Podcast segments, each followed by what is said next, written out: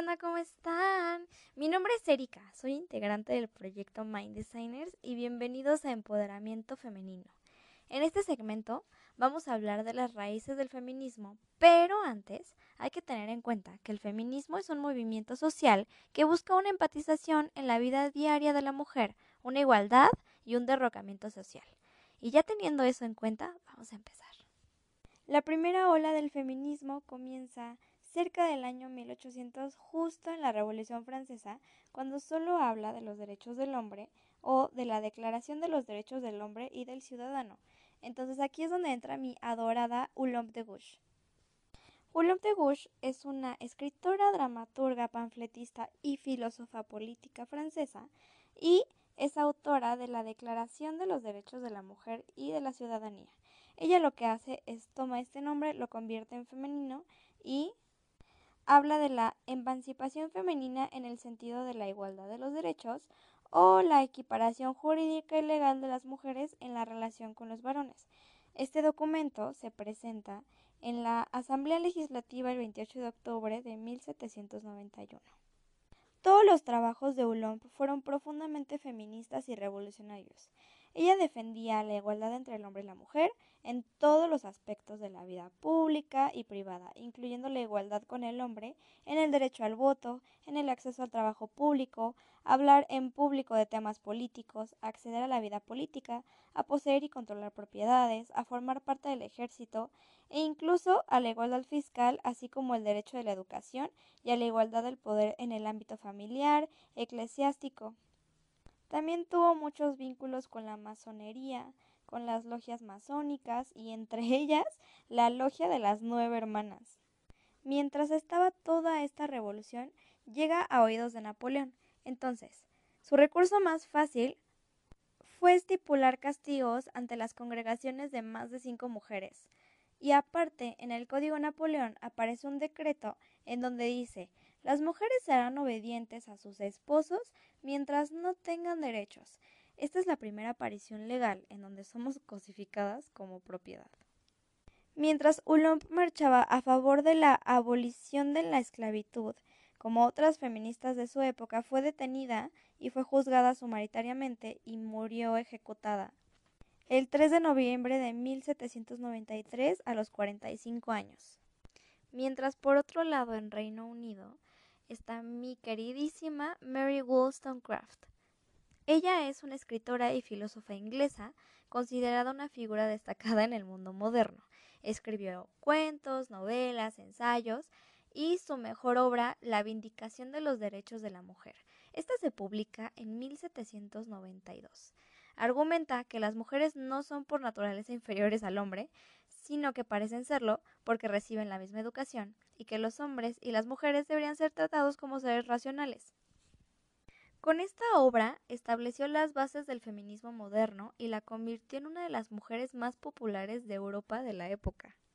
Mary Wollstonecraft muere el 10 de septiembre de 1797 a los 38 años por causas de muerte natural. Aquí termina la primera ola del feminismo, pero empieza la segunda. La segunda es durante el sufragismo en Estados Unidos. Se agrupan cuatro mujeres, viajan a Londres para apoyar el Congreso antiesclavista, pero las dejan atrás de una cortina. Apoyando, pero atrás de una cortina. Entonces, dos de ellas regresan muy enojadas y con esta firme idea de cambiar la percepción social del hombre hacia la mujer. Ellas dos eran Lucrecia Mott y Elizabeth Candy Stanton. Elizabeth Cady Stanton fue una mujer sufragista y abolicionista que ha pasado a la historia como una de las mayores pioneras por la lucha de los derechos de las mujeres.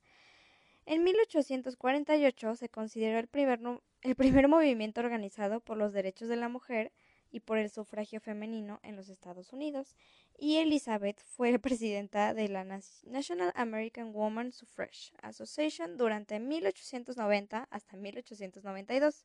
Durante este sufragismo femenino se empezaron a hacer manifestaciones en Nueva York en 1915, dando a entender que ellas querían el derecho al voto porque ellas creían que si empezaban a votar o se les daba este tipo de derecho iban a conseguir más y más y más y más. Que claro, así fue, porque se consiguió el voto en 1920, pero solo para mujeres blancas, no para mujeres afroamericanas.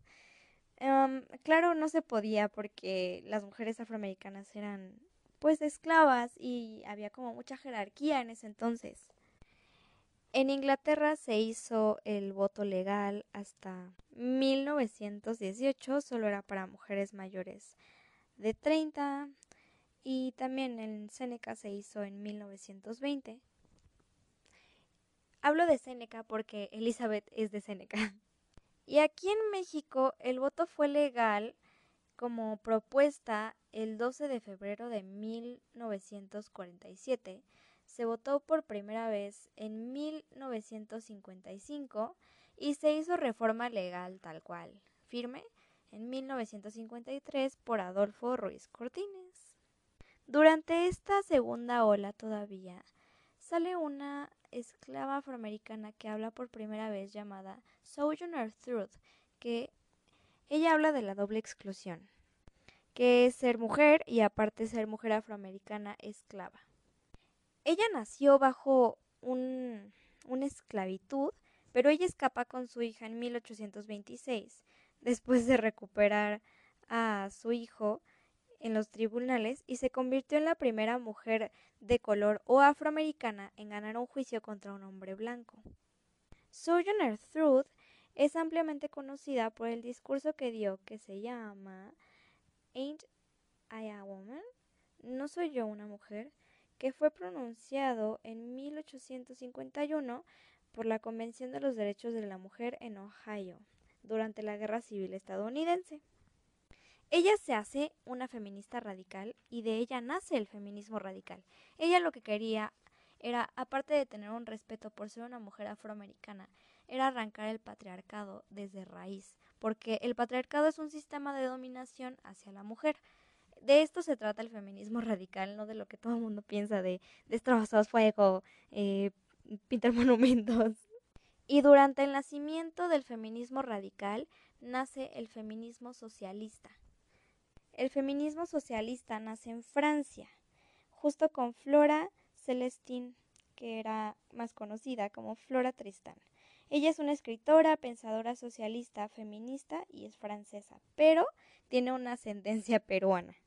Ella es una de las grandes fundadoras del feminismo temprano. Lo que luchaba Flora era, aparte del ser mujer y que no nos respetaban, era también la lucha de ser mujer de segunda clase. Aparte de que ella nace tal cual el feminismo giro, bueno, imprime a su feminismo un giro de clase social que a futuro daría lugar al feminismo marxista. Así que vamos a darle pie a la tercera ola del feminismo que comienza con Simone de Beauvoir. Simone fue escritora, profesora y filósofa francesa feminista. Fue una luchadora por la igualdad de los derechos de la mujer y por la despenalización del aborto y las relaciones sexuales. Ella escribió novelas, ensayos, biografías, monografías sobre temas políticos, sociales y filosóficos. Ella es del distrito de París y escribió la bien famosa obra El segundo sexo. El segundo sexo habla de lo que significa ser mujer para ella ella investiga de la situación de las mujeres a lo largo de la historia y escribe un extenso ensayo en donde aborda cómo se ha concebido la mujer, en qué situaciones vive la mujer y cómo se puede intentar que se mejore la vida y amplíen sus libertades.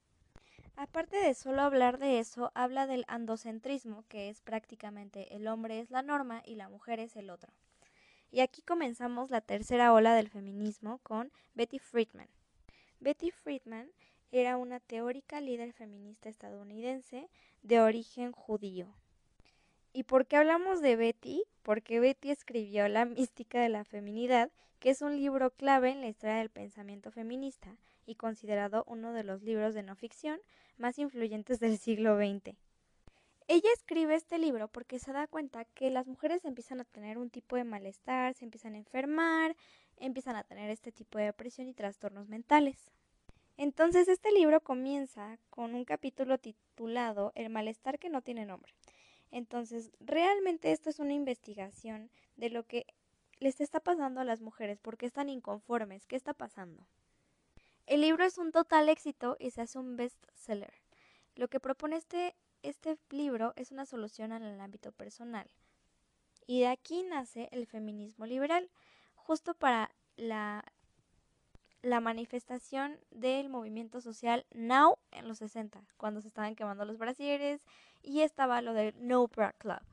Entonces, la tercera ola del feminismo termina en los 90, cuando las mujeres ya podemos votar, tenemos el mismo trabajo de los hombres, tenemos el mismo sueldo y los mismos derechos. Y aún nos faltan muchísimas, muchísimas cosas más. Nos falta luchar muchísimo más. Así que vamos a seguir luchando juntas, ¿sí? Y eso es todo por hoy. Gracias por escucharme. Espero que te haya gustado. Si te gustó, dale like, compártelo, suscríbete. Déjame en los comentarios qué te gustaría saber, qué tema te gustaría discutir conmigo y qué tema nos gustaría aprender juntas. Yo soy Erika y esto fue Empoderamiento Femenino. Chao.